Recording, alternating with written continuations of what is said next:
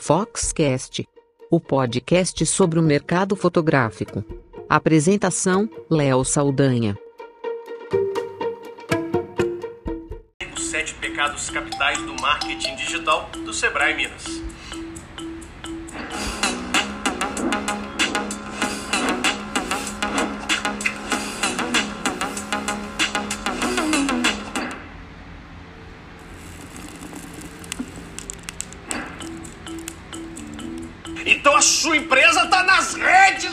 Sociais e você vê vantagem nisso. Você acha que está fazendo um bom trabalho? Segura sua onda aí, champs. E se alguém faz um comentário irritado na sua página, qual é a sua postura?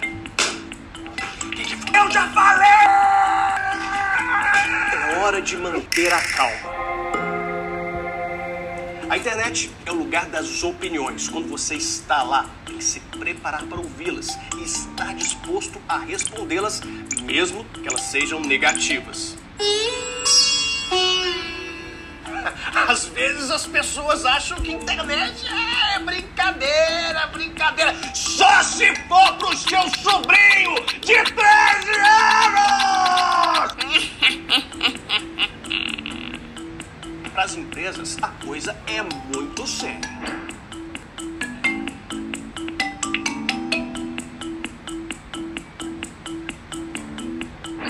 Preciso planejamento. Você deve escolher as redes sociais mais adequadas ao seu negócio. Deve atualizar constantemente. Criar um cronograma de publicações. Oferecer conteúdos de qualidade. Além de interagir. Uma boa estratégia para as redes sociais vai propagar seu negócio e dar suporte para suas vendas. É muito melhor ser visto como uma marca irada do que uma marca que responde com ira.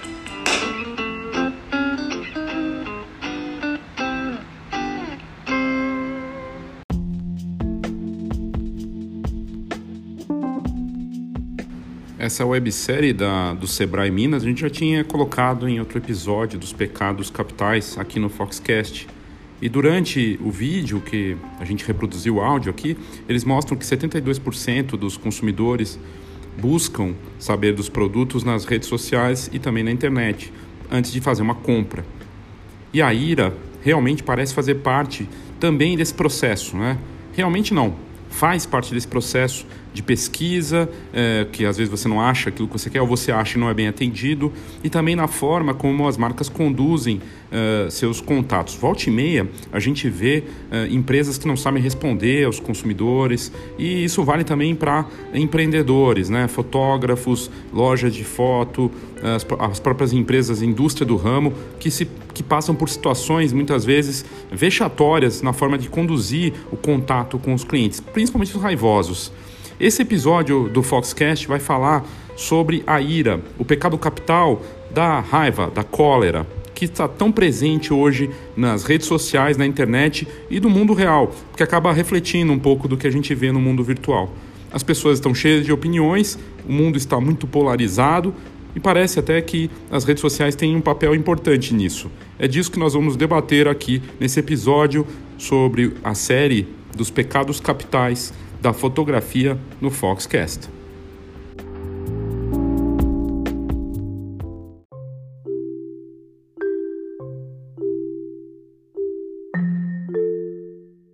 A série sobre os pecados capitais aqui do Foxcast na fotografia acabou se atrasando por conta da feira Fotografar e também de uma viagem que eu fiz pela Fox para uma associação que a gente faz parte e acabou tomando mais tempo do que a gente imaginava e também porque tivemos muitos outros episódios no meio do caminho. Semana passada a cobertura completa, da feira Fotografar, mas a gente retoma, indo para a fase final dessa série, que ainda vai abordar a luxúria e a gula na fotografia. Mas e a ira, né? Ela aparece agora sob muitas formas e parece estar muito ligada à polarização política e também nas discussões online sobre os variados assuntos que possam existir, inclusive fotografia. É, antigamente, se o debate era Nikon versus Canon, hoje ele se abre por muitas outras frentes e a parte da política acaba sendo algo importante. que é realçado pela crise econômica, a situação em que a briga por clientes se tornou mais acirrada e tá, tá não está fácil para ninguém, então todo mundo fica muito mais com os ânimos né, ativados nessas, nessas situações. Eu perguntei no Facebook primeiro uh, quem se seria a culpa né, das redes sociais e, e qual a opinião das pessoas, né, quem queria opinar, opinar sobre isso.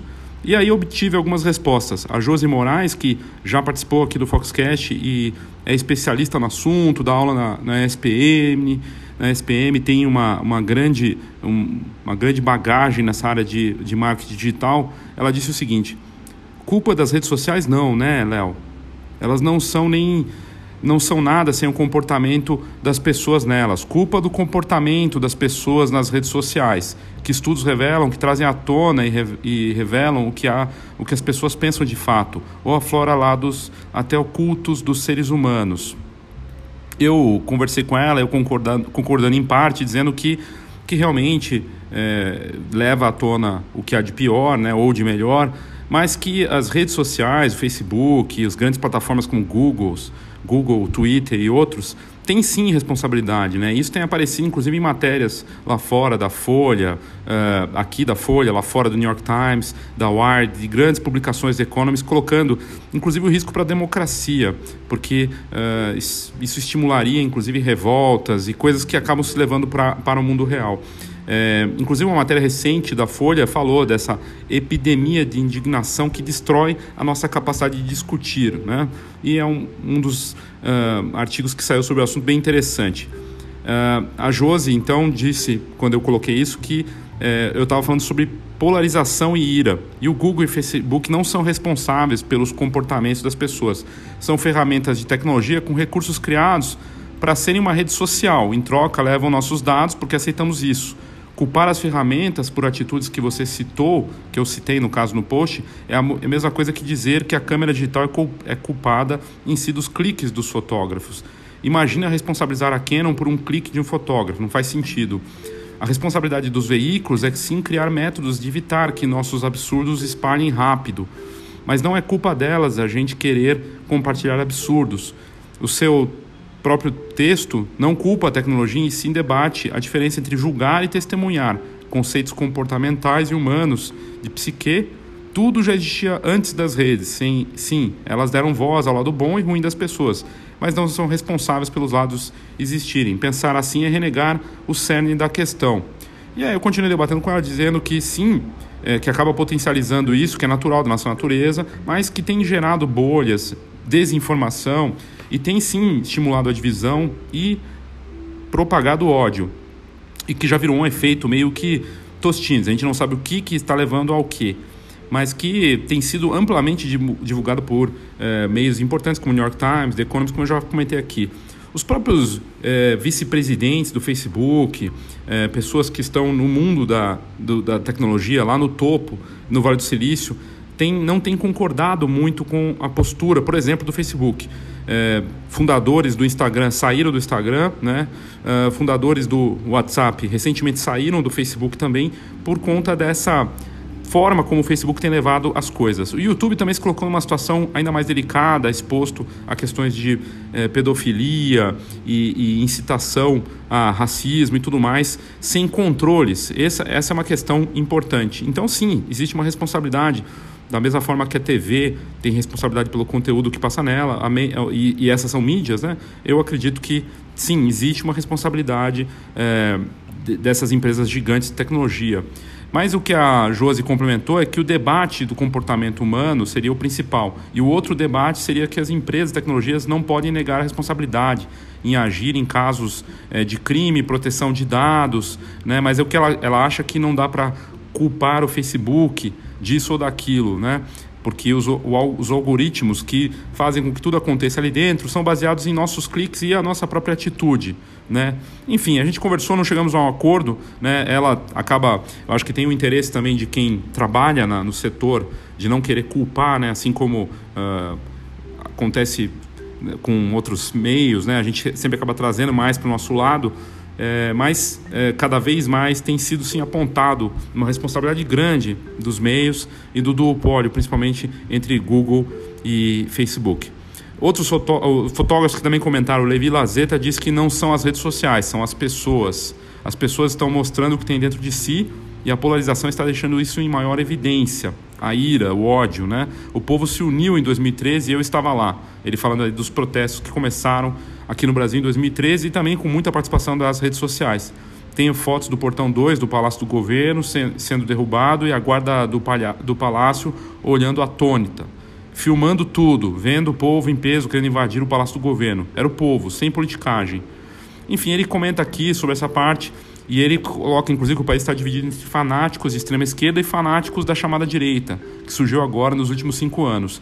E a fotografia ficou no meio disso tudo. Vejo que a onda é atacar, né? É, que é atacar como comunista, os, entre outros profissionais, como Sebastião Salgado e outros, é, como comunista, e outros profissionais renomados. É lamentável ver que, onde, o, onde, ver que aonde que os fotógrafos em estudo de fotografia e jornalismo vem fazendo com a fotografia informações distorcidas através da imagem, é o que ele comenta. O Bauer Rodrigues, também que já participou aqui, também comentou que as pessoas, é, até os, malu os mais malucos, idiotas, estão todos na internet. A maioria viram fotógrafos. É, e o Ayrton Camargo, é, que é um fotógrafo reconhecido do Rio de Janeiro, tem um trabalho, tem muitos anos de, de carreira, respeitado entre os colegas, inclusive reconhecido pela fotografia 360 graus, né, um trabalho muito bacana. Comenta o seguinte: sentados numa mesa, seja de bar, restaurante ou de casa, te olhando nos olhos, engolem calados seus pensamentos nefastos. Sentados atrás da tela de um computador, sozinhos, vomitam tudo de podre que carregam dentro de si, sem ter vergonha do que escrevem. E aqui ele fala de uma coisa que a gente vai abordar aqui também, que tem a ver totalmente com esse pecado é, da ira, e, e, também acontece na fotografia, que são os haters, né? E tem muito. E tem alguns que se escondem por trás de perfis fakes, que buscam inclusive orçamentos de, dos colegas e fazem coisas bem é, duvidosas. Mas interessante a visão do Ayrton Camargo.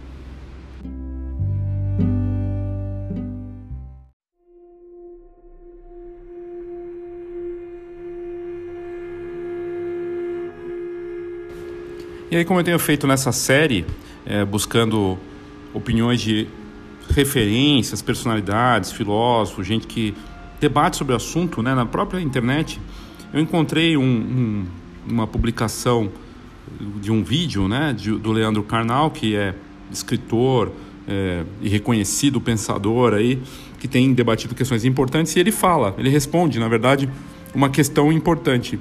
Por que há tanto ódio na internet? Vamos ouvir então o que, que ele diz sobre isso.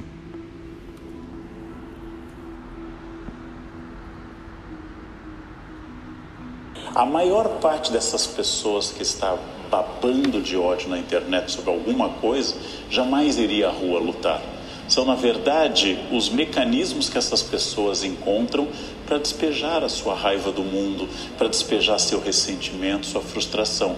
Depois que ela posta que o outro um idiota completo, um animal, é um psicopata, ela volta para sua vida regular, tradicional. Hoje todos temos que ser felizes e a internet ajudou a trazer à tona essa obrigação da felicidade permanente. Ora, como eu não sou feliz permanentemente, eu, Leandro, quem me lê ou quem me vê também não é feliz permanentemente, isso deve ter um culpado. É uma noção mercantilista de felicidade. No mercantilismo, a riqueza de um país era fixa. O total de ouro que um país tivesse determinava a sua riqueza. Se ele perdesse esse ouro, ele acabaria ficando pobre. Então, se eu sou infeliz, é porque você roubou a minha parte.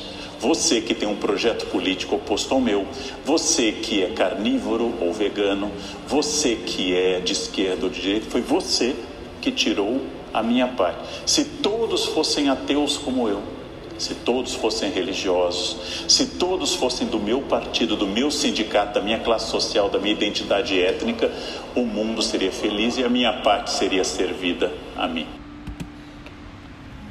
E é bem interessante o que o Karnal diz aqui, o Leandro Karnal, porque essa busca pela felicidade, né, em que todos nós temos que estar constantemente felizes nas redes sociais, no Instagram, no Facebook e na fotografia ao mesmo, o colega está sempre com orçamentos, é, cheio de orçamentos, né, com agenda lotada até 2023, né, conseguindo fazer viagens incríveis, conseguindo coisas fantásticas no mercado fotográfico, ele consegue fazer trabalhos maravilhosos, mas a realidade a gente não sabe dos bastidores daquilo e não tem como ser perfeito para ninguém o tempo todo. Vai ser sim doloroso, vai ter um equilíbrio, né? Então, é, no fim, é, é, e potencializado por esse momento que a gente vive de crise, de visão política, realmente eu concordo totalmente com o que ele diz, né? A gente é, fica numa num, num de apontar, num, num, ato de apontar o tempo todo, e é muito fácil ir ali e fazer esse tipo de publicação que vai causar, que vai me tra trazer talvez algum alívio naquele momento, ou não, só gerar mais frustração.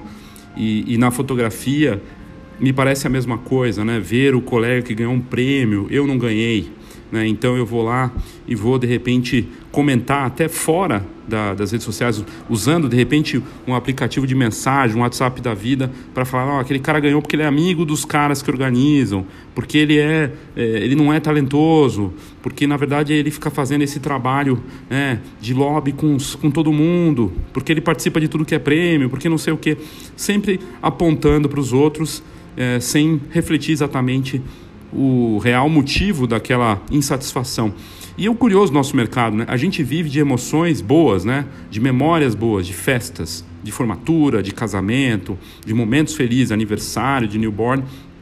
E a gente parece também ter essa obrigação de realmente estar feliz o tempo todo, o que é meio preocupante, porque talvez se a gente conseguisse refletir de uma outra, uma outra forma e baixasse um pouquinho a bola em relação a isso, essa expectativa gigantesca de trabalho é, e em relação às coisas que a gente quer mostrar, é, um pouco mais de choque de realidade talvez fizesse bem para todo mundo. Eu acho que, no fim, é isso um pouco do que o, o Leandro Carnal falou nesse vídeo.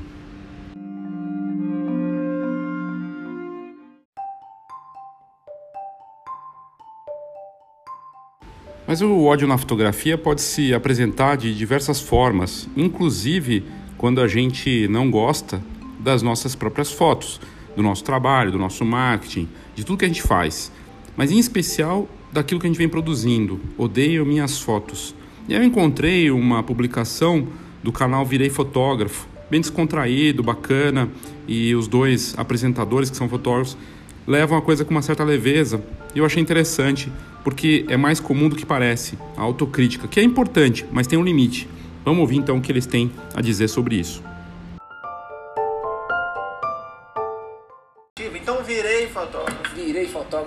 Santiago. Wolf Wagner. E você aí nos acompanhando sempre. Deixa seu nome aqui pra gente saber seu nome também. Venha surfar conosco nas ondas da fotografia digital. que negócio prega demais. A gente pode até falar seu nome. Eu queria dar uma dica pra quem tá começando. Mas o canal é pra quem tá começando.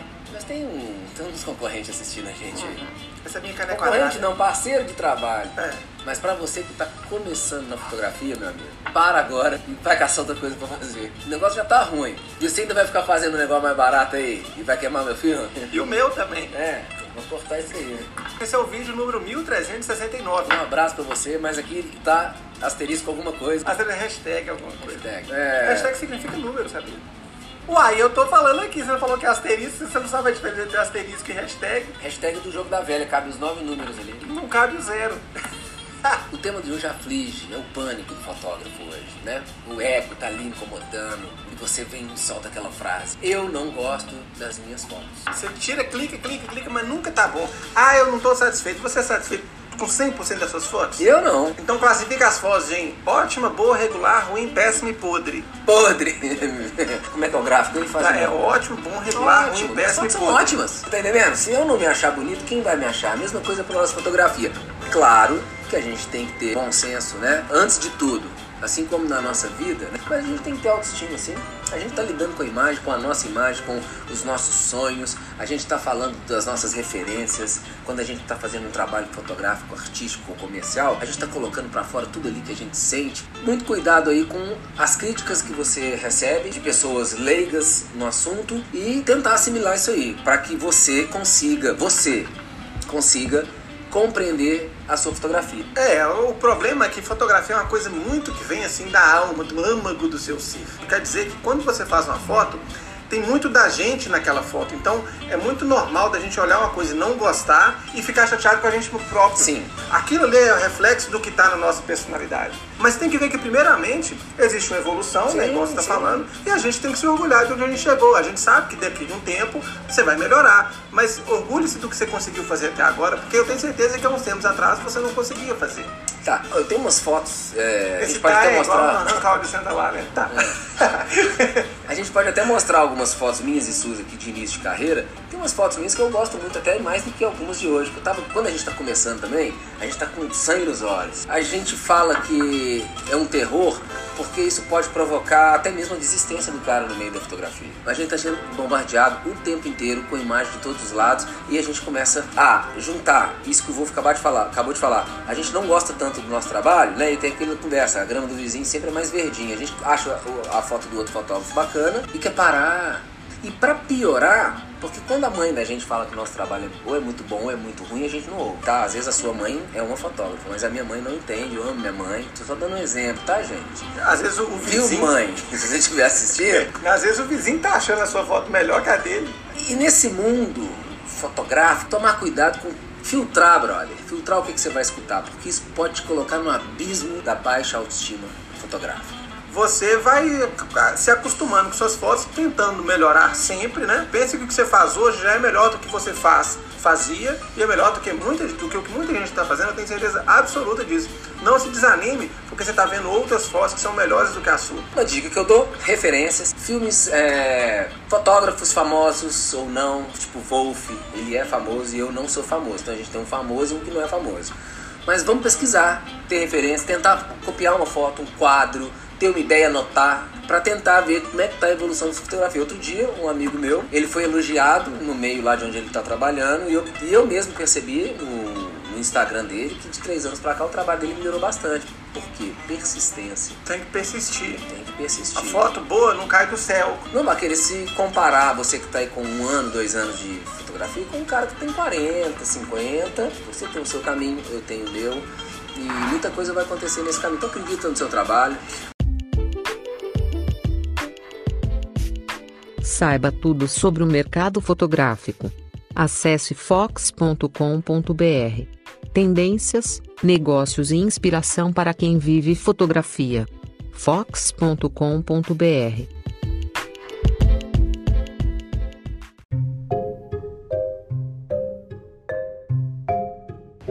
E como controlar nosso nervosismo que leva à ira, né, ao descontrole? E todo mundo tem seu dia, né, de fúria. E aí eu encontrei aqui umas cinco dicas para controlar a raiva do site Amor Sem Neura, que é bem bacana e eu achei interessante compartilhar com vocês. Esse tipo de dica nunca é demais e a gente sempre tem aquele momento que dá uma estourada e vale a pena tentar controlar seguindo esses caminhos que ela dá aqui. Então vamos ouvir.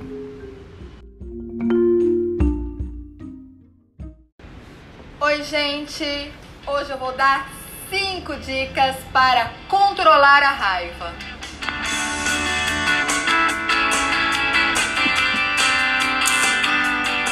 Dica 1: Identifique a intensidade da sua raiva. Para isso, podemos pensar em cores. Faixa verde é aquele momento em que ainda existe um afeto na comunicação. Não tem alteração de voz e ainda existe uma possibilidade de fala. Faixa amarela. Aí começa a complicar. Já existe uma raiva moderada. Começa já a ter pensamentos distorcidos, a gente começa a perder o controle, aumenta o tom de voz. E faixa 3, vermelha. Aí parou a conversa. É aquele momento em que a gente já está gritando um com o outro, ou atacando, ou jogando indiretas, e aí a conversa não vai para lugar nenhum. Dica 2. Dê um comando de pare para o seu cérebro. Então, quando perceber que está na faixa amarela, que começou a ter alguma alteração nessa conversa, pense numa imagem mental. Imaginem essa palavra pare piscando para você em letras grandes e negras. Leia isso três vezes. Enquanto manda essa imagem para o cérebro, você tem tempo de respirar, se acalmar minimamente e se recompor ali na conversa. Dica 3. Saia da situação de estresse. Como fazer isso? Se puder, levante, saia, vá tomar uma água, vá ao banheiro. Enquanto isso, você tem tempo de se acalmar. Se não puder, feche os olhos e mentalize a imagem anterior. O importante é não dar continuidade para a briga e sim ter tempo para se acalmar. 4. Essa é bem importante, meninas. Controle a respiração bem devagar e distraia o pensamento. Como? Quanto mais negativo pensamos, mais remoemos e com mais raiva ficamos. Então, pegue esse pensamento e deixe ele de lado. Pense em algo que você consiga dar esse corte. Por exemplo, contar de trás para frente de 7 em 7. Estranho ou não? Mas será que alguém consegue pensar no problema e contar ao mesmo tempo? Não. Ou você faz uma coisa ou faz outra. Dica 5 volte a conversar. Afinal, este problema precisa ser solucionado. Mas lembre, você já acalmou, já passou por todos aqueles passos, já refletiu onde você errou, qual a sua participação nesse, neste problema. Então, aponte isso, seja humilde, pois isso fará com que o outro reconheça a parcela de responsabilidade dele também. Evite brigas, acusações indiretas e ironias. Isso é totalmente prejudicial. Essas são as nossas dicas de hoje. Espero que vocês tenham gostado. E aí, vocês já estouraram em alguma situação ou já conseguiram controlar essa raiva?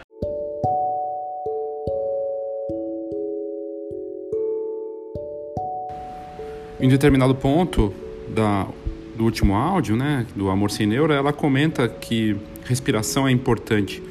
E a Monja Cohen, que eu também já coloquei aqui no Foxcast, sempre tem ponderações e apontamentos importantes, trata desse tema importante aí, é, porque, enfim, como lidar com a raiva não é fácil. E a gente vai sentir raiva sempre do cliente, de uma situação desagradável, de um, de um desacordo com um colega, um parceiro, um sócio, alguém da família, na vida pessoal, com o fornecedor, não importa, as relações e as possibilidades são muitas e sempre estão coloca, colocadas na nossa frente, né? mesmo dirigindo para o trabalho. Né? Então, como se portar, como lidar com a nossa raiva e uh, as considerações que a Monja Cohen coloca são bastante interessantes. Sobretudo porque ela fala como lidar com a profunda irritação que nós sentimos em determinadas circunstâncias, né? seja pelas pessoas que, que amamos, aquelas que estão próximas, nas relações profissionais e como, se, como lidar com esse sentimento de ira é, é complicado. Então vamos ouvir o que ela diz a respeito. Muitas vezes ficamos irritados com as pessoas que amamos, né? E a gente acha que está certo. Não é assim? Pessoas que a gente gosta muito, é ficar com raiva, ficar bravo, porque não estão atendendo aquilo que nós achamos que elas deveriam ser Veja, a mudança é muito pequena. Se eu realmente amo essa pessoa, eu sou capaz de aceitá-la assim como é. Este aceitar assim como é neste momento não é fixo, não é congelado. Este ser humano, assim como você, está se transformando. E somos uma transformação, um movimento constante de mudanças. Mas na hora que eu luto contra aquilo que está acontecendo e como este ser humano está se manifestando, eu congelo uma situação. A ideia é que você não congele. O, a raiva, o frio, que pode aparecer quente, ele não é quente. A raiva, a ira. Embora pareça que esquenta o nosso corpo, que a nossa respiração fica alterada, que o diafragma fica contraído, você pode trabalhar com a respiração consciente. Apenas observe, nossa, isto me irritou. E como um bom cientista, pense que interessante. Como é que eu respiro conscientemente e percebo que cada emoção que eu sinto não é fixa, não é permanente. E permito que a irritação se vá, sem que eu manifeste, sem que eu brigue, sem que eu crie uma situação desagradável. E no momento adequado, eu vou me manifestar para que as causas e condições desta irritação possam ser transformadas. A ira existe, a raiva existe, faz parte do nosso ser humano, da nossa mente. Ela pode ser usada de forma adequada ou pode controlar você e você perder tudo aquilo que você gostaria de ter. Então, compreenda, entenda e use de forma adequada.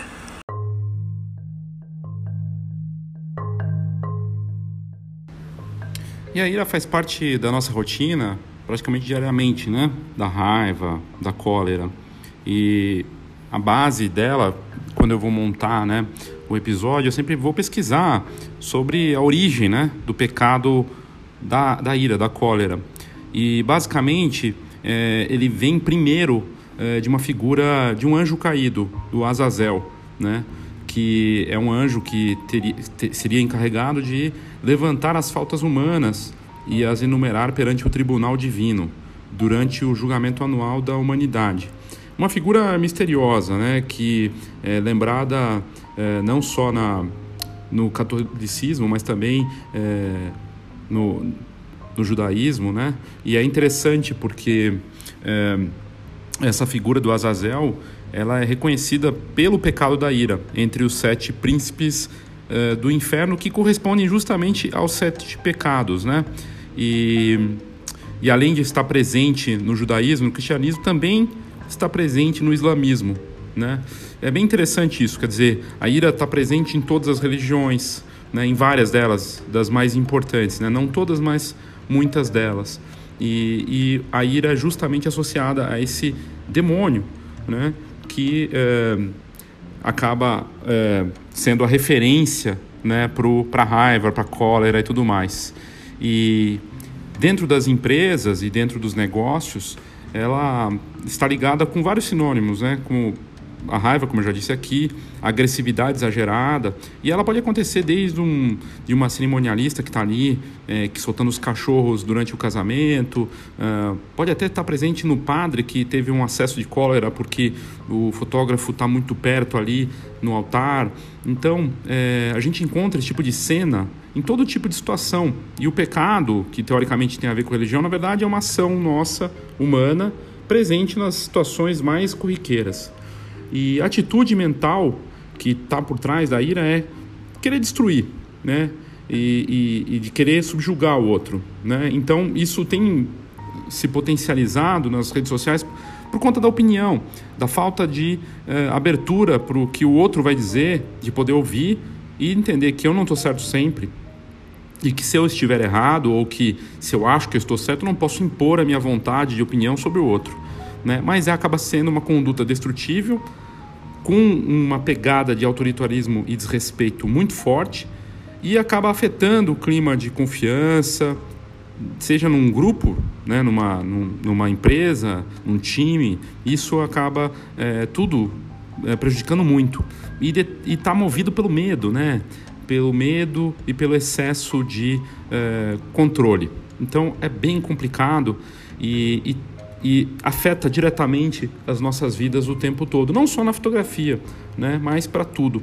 E aí eu encontrei um, um debate bem interessante no, no, Papo de Segunda, que é um programa que passa na GNT e traz ali uh, um, rapper, um, um, comediante, um ator e um filósofo. E eles são conhecidos, né? Fábio Pochá, uh, tem outros ali, uh, o MC e todos. Eles debatem então sobre essa questão da do direito de expressão né, e, e, a, e, a, e a, falta de abertura muita, muitas vezes para se debater de forma democrática. Então vamos ouvir o que, que eles dizem nesse trecho bem bacana aí do papo de segunda sobre esse assunto.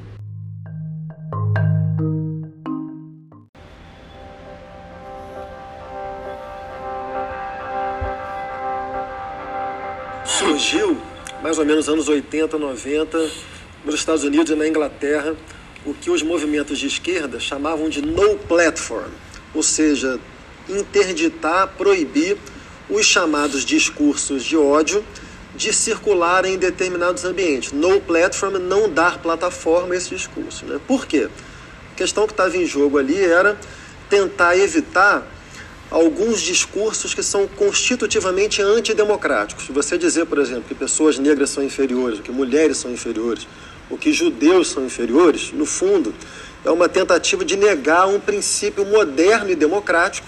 O fundamento da democracia moderna é considerar que qualquer pessoa, qualquer cidadão é igual. E o que está em jogo nos discursos de ódio é uma tentativa de frear esse movimento histórico, restaurando a supremacia dos poderes, supremacia branca, heterossexual, cisgênero, etc, etc. Qual é o problema? Né?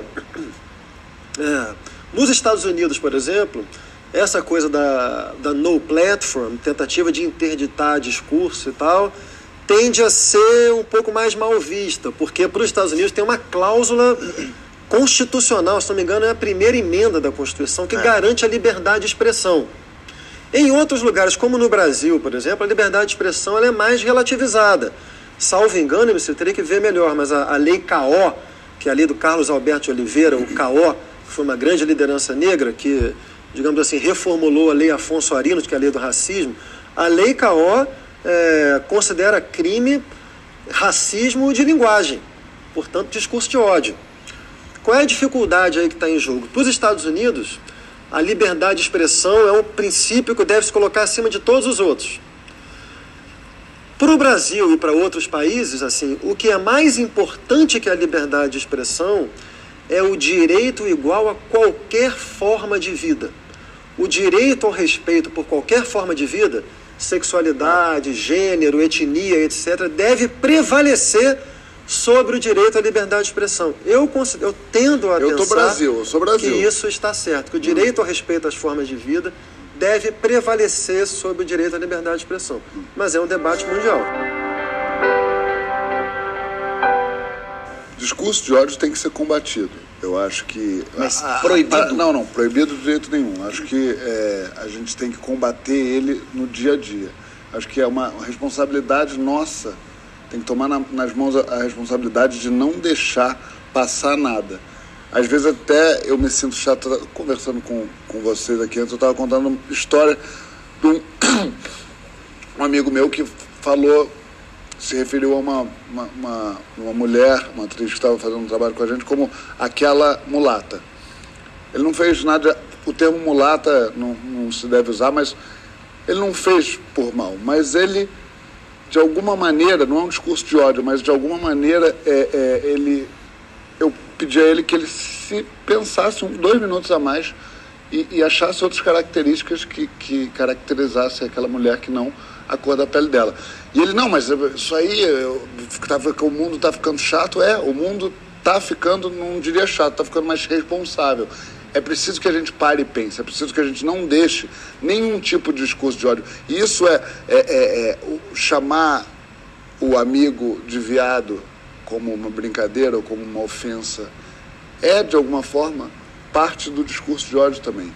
É, é, claro que a gente faz, claro que a gente vacila muitas vezes, só que é importante ficar atento, atento à nossa volta, volta atento ao nosso grupo, senão vira uma ideia de uma mudança massiva não, a mudança é aqui do lado, é a gente segurar um ímpeto de falar uma bobagem, uma piada, que eu acho que isso sim muda muito. Acho que é uma, uma atitude que a gente pode usar no nosso dia a dia. Eu acho que uma das dificuldades de interditar discurso de ódio é que nem sempre é tão fácil você definir o que é um discurso de ódio. Muitas vezes é todo discurso que pretende subalternizar uma pessoa por causa de um marcador de gênero, de sexo, de raça, de etnia, isso é um discurso de ódio. Mas às vezes tem uma zona mais turva aí e que a gente se vê diante de uma questão muito difícil, que é, afinal, quem está autorizado a declarar que um discurso é discurso de ódio e que, portanto, não pode circular? A gente viu nos últimos anos, tanto a esquerda como a direita, tentativas de interditar discurso que dificilmente poderiam ser caracterizados como discurso de ódio. Por exemplo, sei lá, é, tem um filme sobre o Olavo de Carvalho. O Olavo de Carvalho é um intelectual sui generis, que tem formulações muito interessantes, outras toscas, delirantes e provavelmente potencialmente violentas. Potencialmente Só que, violentas. Pois é. é. Só que teve um cineasta que fez um filme sobre ele. E escreveu o filme no, no o filme foi selecionado para passar no Festival de Recife. Yes. E um grupo de cineastas de esquerda fez uma bastonada e retirou os seus próprios filmes em protesto da do mero fato que iria Da passar. existência, né? Pois é, eu vi o filme sobre Olavo de Carvalho, não tem nada de discurso de ódio naquele filme sobre Olavo de Carvalho. Então você começa a gerar um clima social também de proibição de discursos, que aí sim, Mas você eu não tá falando sei de se é melhor proibição- para o debate público como um todo. Uma proibição moral ou é uma pro- proibição, Proibição moral. moral, não É, legal. é. Existem casos onde isso é muito mais delicado e precisa fazer uma análise mais complexa. Mas existem muitos outros casos onde é muito simples de se identificar que aquilo vai desaguar numa situação violenta, sacou? É, a gente acaba de vir num processo eleitoral que teve um nível baixíssimo, tá ligado? Teve ofensa pra caralho, sacou? É, teve. Foi, foi realmente, pra mim, a palavra dessas eleições foi, foi constrangimento, assim, sabe? Tipo, eu, eu não consigo. É, E pros dois pergu- lados. né? Perguntar pra minha filha, mostrar pra minha filha o, o que foi trocado pelas redes sociais. E acredito sim, mano, tipo, um, discurso como o do Trump, tá ligado?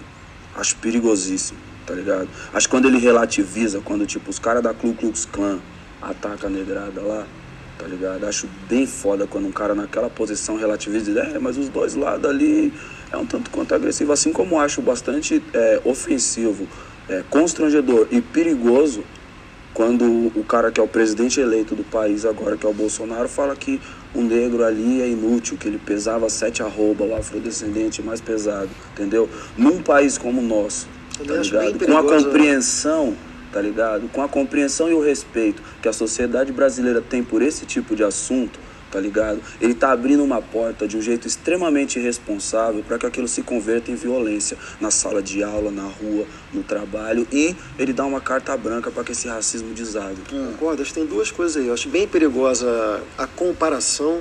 Por exemplo, para usar mais um caso recente, quando a Judith Butler, que é uma teórica filósofa, veio dar palestra no Brasil, Ótimo, ótimo, ótimo ponto. uma parte da direita tentou impedir que ela falasse. Isso é bem diferente do que eu falei de política de no platform contra discurso de ódio. Porque discurso de ódio é o discurso reacionário antimoderno. O que é, que é o discurso reacionário antimoderno? Ele quer impedir que se instaure o ideal moderno democrático que é de igualdade de todas as pessoas e todas as formas de vida. Então, quando você proíbe um discurso antimoderno, você está num paradoxo, que você está produzindo, você está proibindo uma coisa para garantir uma liberdade de, alto, de outro nível e que você considera um princípio superior. Quando uma parte da direita proíbe o discurso da Judith Butler, ele está simplesmente exercendo o seu reacionarismo. Ele está proibindo um discurso libertário, não tem paradoxo nenhum. Então, é uma falsa simetria comparar as duas coisas. E a outra coisa que você falou que eu também acho muito importante é que é, é, essa diferença entre linguagem e ato, ela é muito tênue. É difícil você fazer uma diferença absoluta. Muitas vezes aquilo que está sendo dito, sobretudo por pessoas em posição institucional importante, encoraja outras pessoas a passarem ao ato e cometerem violência propriamente.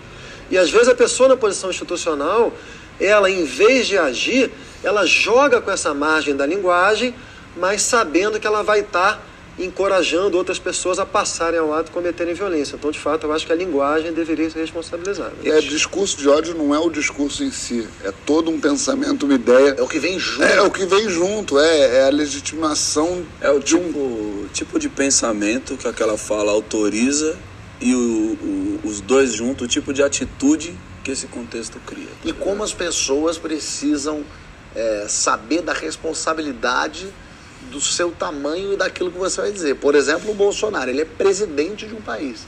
O que ele fala chega nas pessoas e ganha uma proporção muito maior. Ele precisa entender que o que ele diz vai virar uma avalanche. Independente se é ruim, bom, a favor, contra, se é homofóbico ou não é, qualquer coisa que ele diga.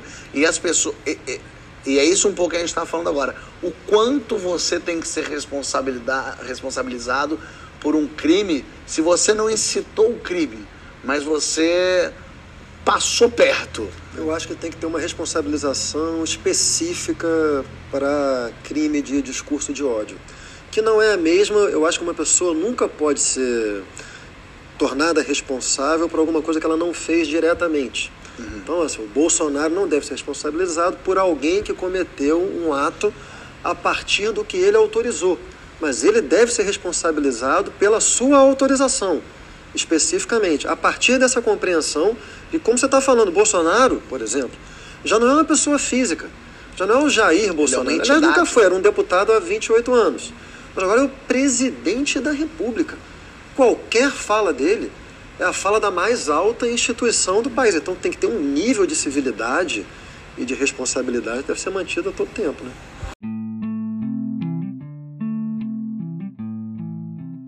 Mas aí a gente pode falar, poxa, mas o que isso tem a ver com fotografia, né? Falando de coisas, de opiniões e políticas e direito de expressão. Bom, tem tudo a ver.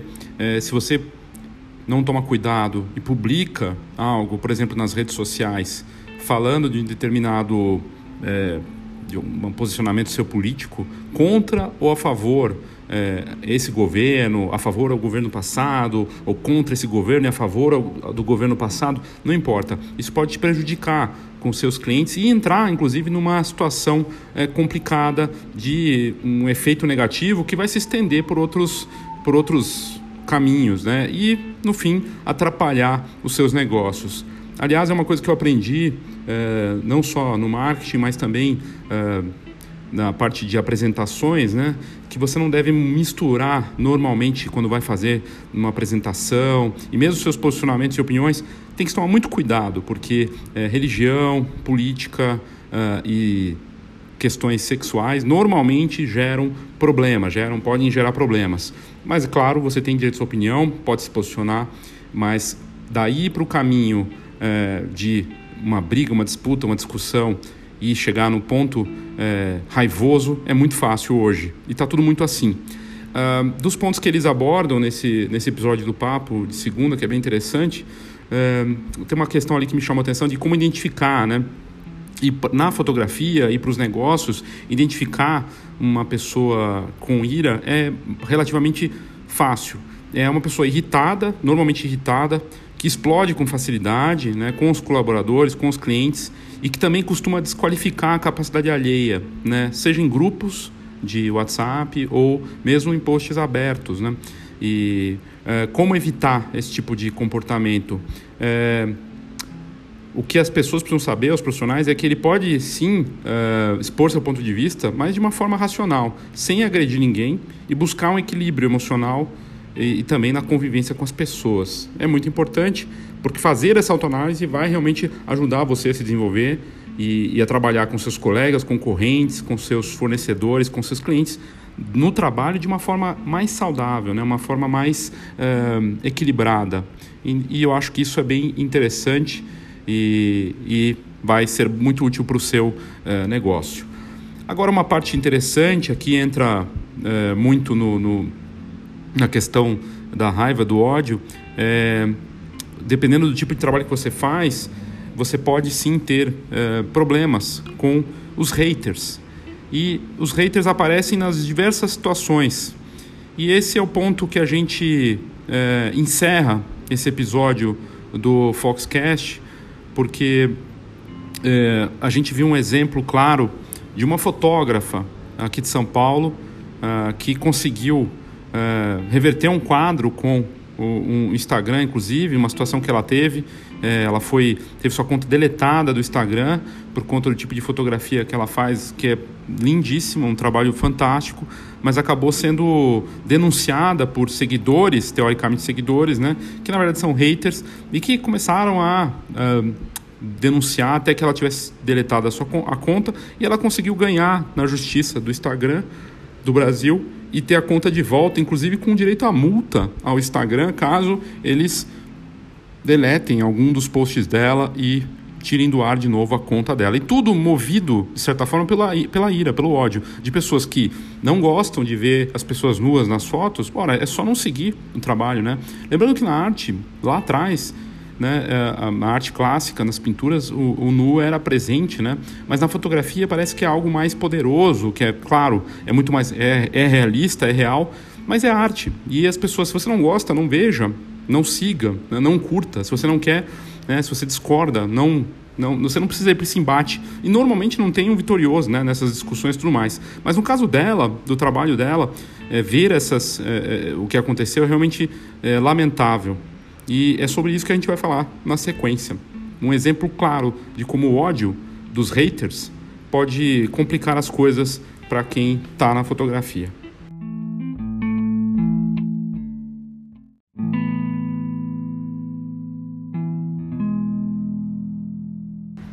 Tem duas semanas que a gente colocou um post no site da Fox, escrito pela Pan Faco, a fotógrafa Pamela Faco, que tem um trabalho muito bacana, é fotógrafa paulistana, e como eu contei antes, ela teve o Instagram deletado, né? E ganhou e ganhou a causa contra a rede social aqui no Brasil.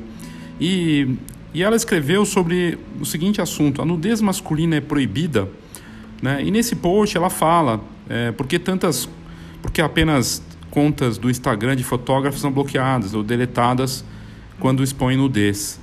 O trabalho que ela fez no projeto Poesia com Elos é muito bonito, é extremamente sensível, esteticamente fantástico e, e ainda assim ela sofreu e sofre né, com esses haters. A série foi bloqueada porque pessoas estavam denunciando e depois foi deletado. Na semana, tem umas três semanas, ela ganhou a causa contra o Instagram do Brasil, uma decisão inédita, inclusive que abre precedente para ações similares com essa nova jurisprudência. A rede social não só teve que devolver a conta para Pamela, como também está proibida de bloquear ou deletar novas fotos da fotógrafa. E, e, a gente colocou o relato completo no site da Fox e ela comenta sobre isso. E, e ela fala sobre como foi é, que aconteceu, sobre o projeto também, né? E, e, na verdade o projeto dela, o objetivo inicial era é, mostrar essa a importância de evitar o, corpo, né, a, o corpo do homem e da mulher objetificado de uma forma negativa, né, e libertar o corpo da mulher do lugar de objeto. E, e carrega ainda uma discussão sobre os padrões estéticos e a fragilidade masculina.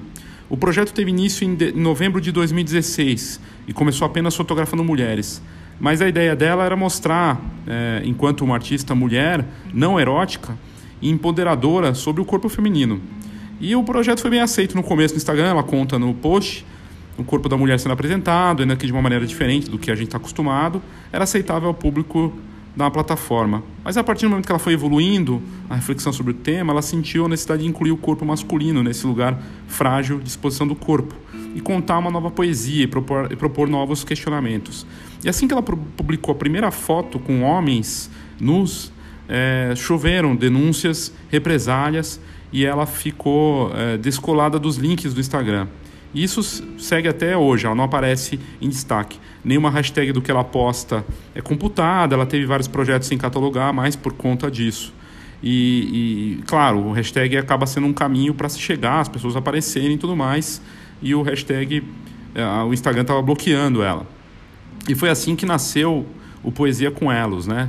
É, ela transformou isso num, num projeto ainda maior e o Instagram foi crescendo rápido por, por conta do apoio de influenciadoras, dos amigos e do, bate, e do boca a boca, né, da indicação.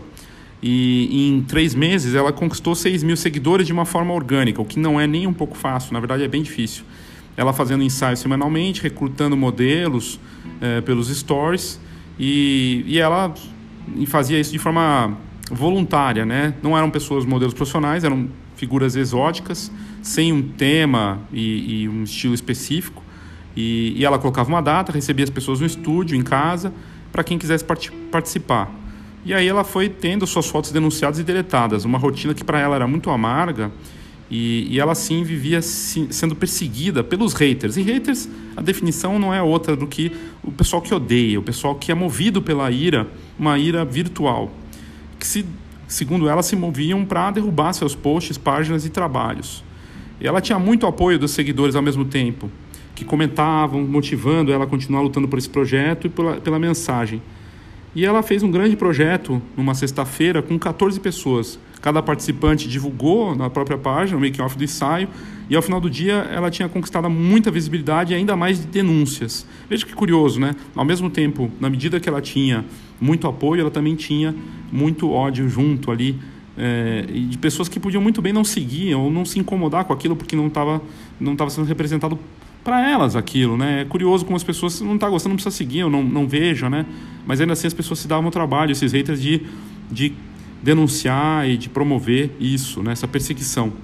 E, e de repente o Instagram acatou as denúncias sem averiguar o teor né, das publicações dela e, e deletou. Né? Ela tinha perdido toda a rede de seguidores que ela havia conquistado depois de tanto trabalho e jogado tudo no lixo, sem levar em consideração todo o trabalho que ela teve.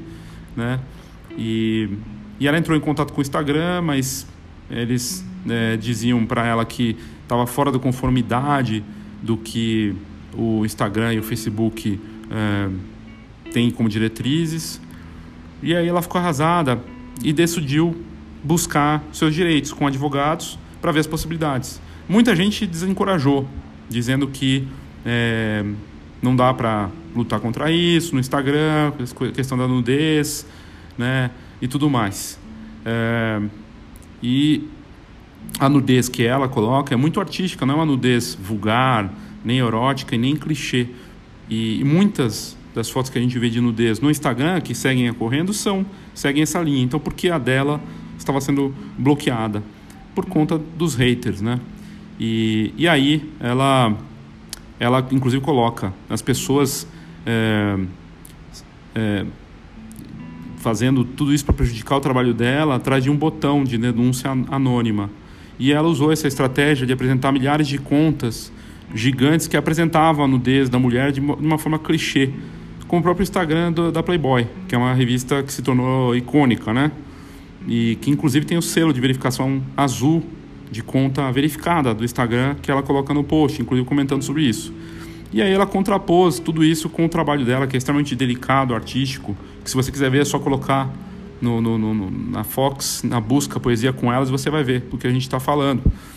E depois de nove meses de luta, entre réplica, tréplica e audiência de conciliação, a juíza deu a causa como procedente. E o Instagram foi obrigado a devolver a conta dela como estava no dia da queda, com o mesmo de seguidores e postagens. Hoje a conta dela está protegido e caso haters a derrubem de novo, ela ganha uma multa diária de 500 reais. É uma vitória que para ela não é só dela, é da classe de artistas. E ela queria contar essa história para que fosse apenas a primeira de muitas e que ela, e ela queria que servisse de exemplo, não só de, de uma teimosia é, interessante de acontecer e de autovalorização, mas porque é, para ela não tem nada mais importante do que a própria autora entender que lutar pelo seu trabalho e voz é se dar valor enquanto mulher. Então, muito bacana. No site da Fox tem inclusive os, as telas né, do ganho de causa e da sentença da Pamela Faco contra o Instagram do Brasil. E o projeto Poesia com Elos está no Instagram, você pode seguir. É só entrar no Instagram e colocar Poesia com Elos, tudo junto, que você vai encontrar.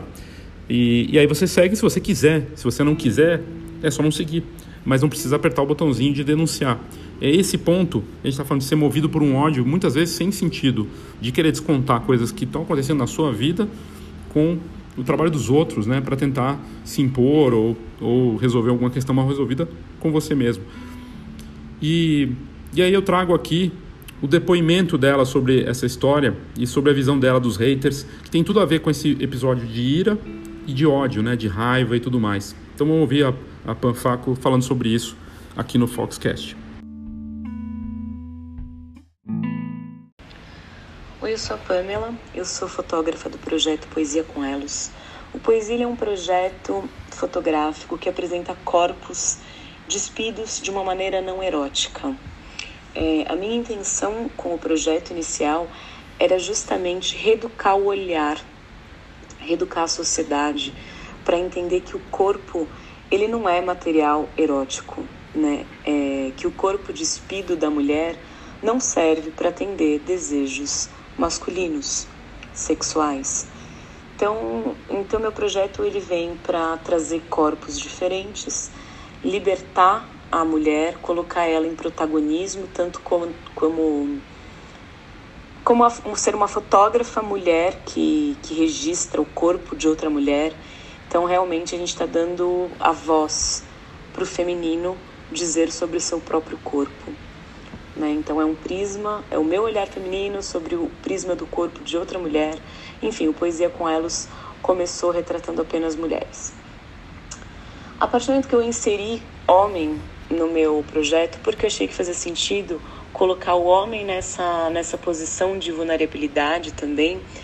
A partir desse momento, eu comecei a receber denúncias no meu perfil do Instagram, denúncias anônimas.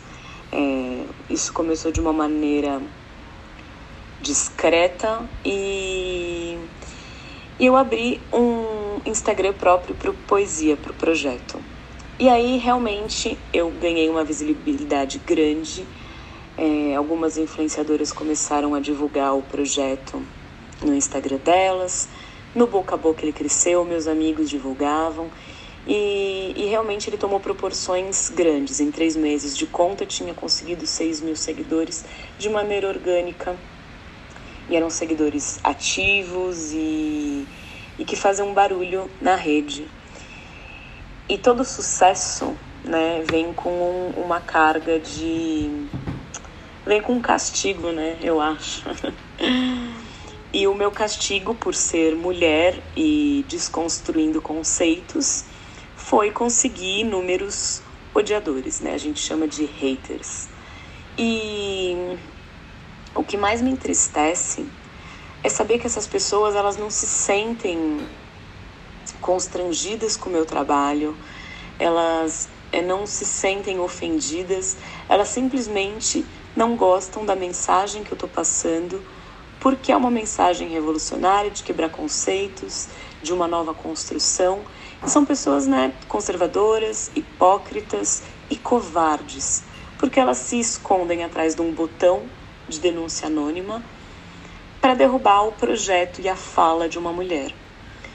Então isso me deixa muito triste em saber que essas plataformas, que eu tenho a mais absoluta certeza que não tem a menor intenção de ser conservadora, machista, silenciadora, é, eu tenho mais absoluta certeza que não é esse o intuito do Instagram, mas com a plataforma e a maneira que ela funciona, ela dá voz para o que há de pior no ser humano, que é realmente essa essa covardia e esse despeito e essa hum, infantilidade. Realmente é uma coisa infantil de você não concordar com uma coisa que você entende é, que bom enfim é que assim tem que contextualizar a plataforma do, do Instagram ele veta nudez ele veta nudez porque ele quer vetar pornografia, porque ele quer vetar coisas que são danosas socialmente. Então o, o hater ele simplesmente se aproveita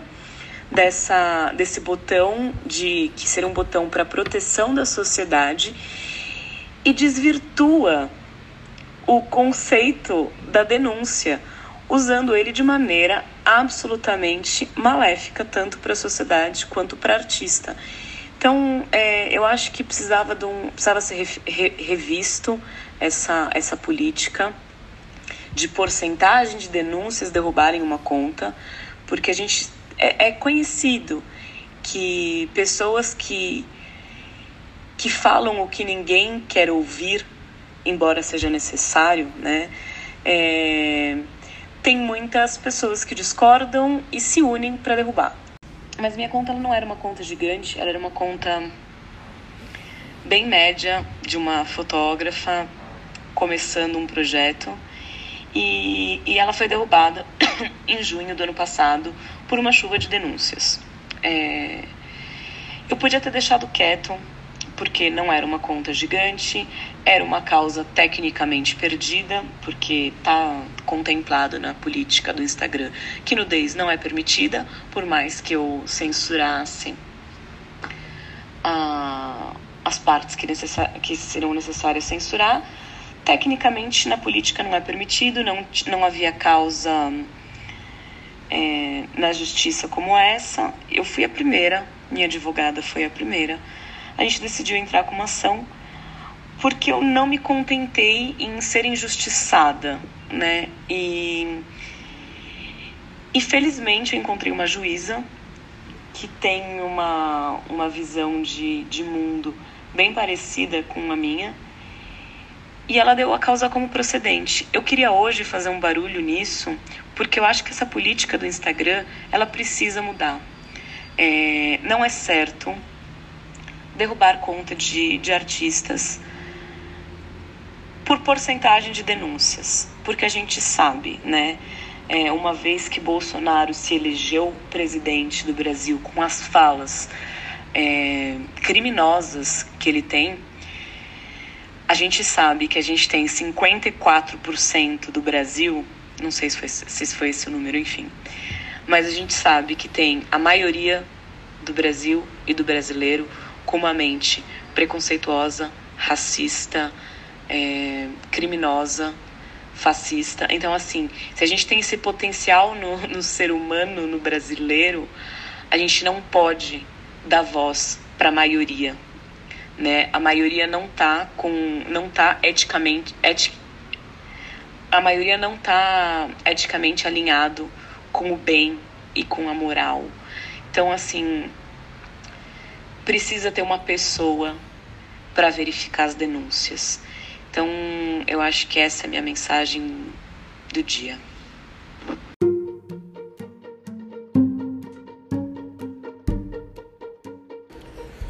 É, a Pam, a Pamela Faco, ela fala dos haters, fala da situação que ela passou e tem a posição dela política, né?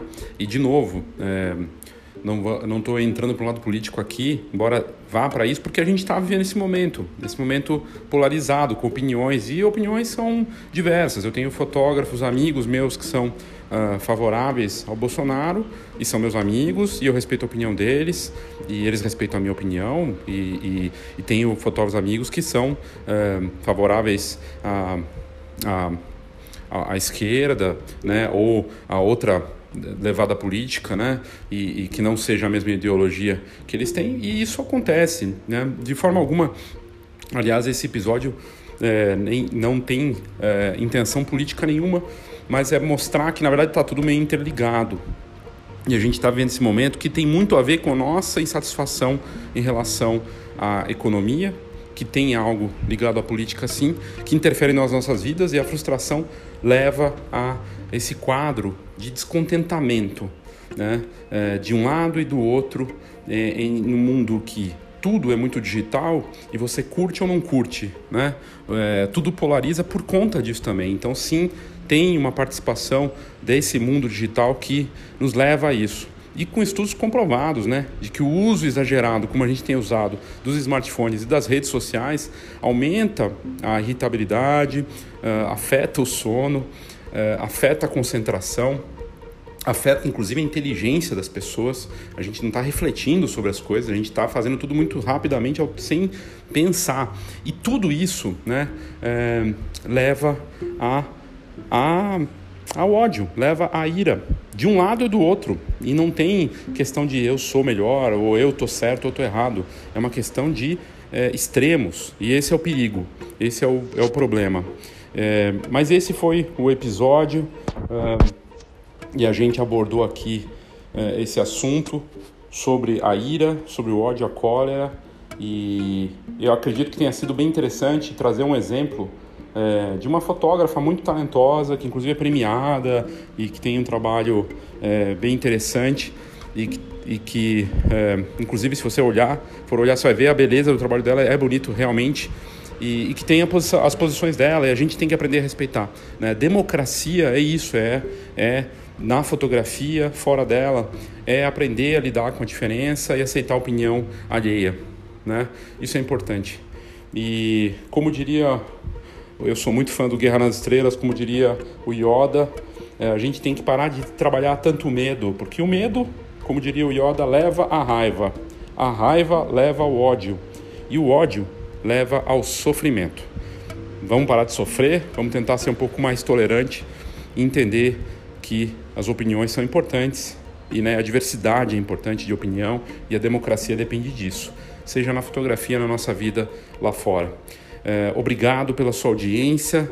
É, a gente volta em breve com mais um episódio da série sobre os pecados capitais da fotografia e a gente vai juntar os dois últimos pecados que ficaram de fora para complementar num episódio só. A gula e a luxúria tem tudo a ver uma coisa com a outra e ela acontece muito na fotografia das mais diversas formas. É disso que a gente vai falar no próximo episódio do Foxcast. Obrigado e até a próxima.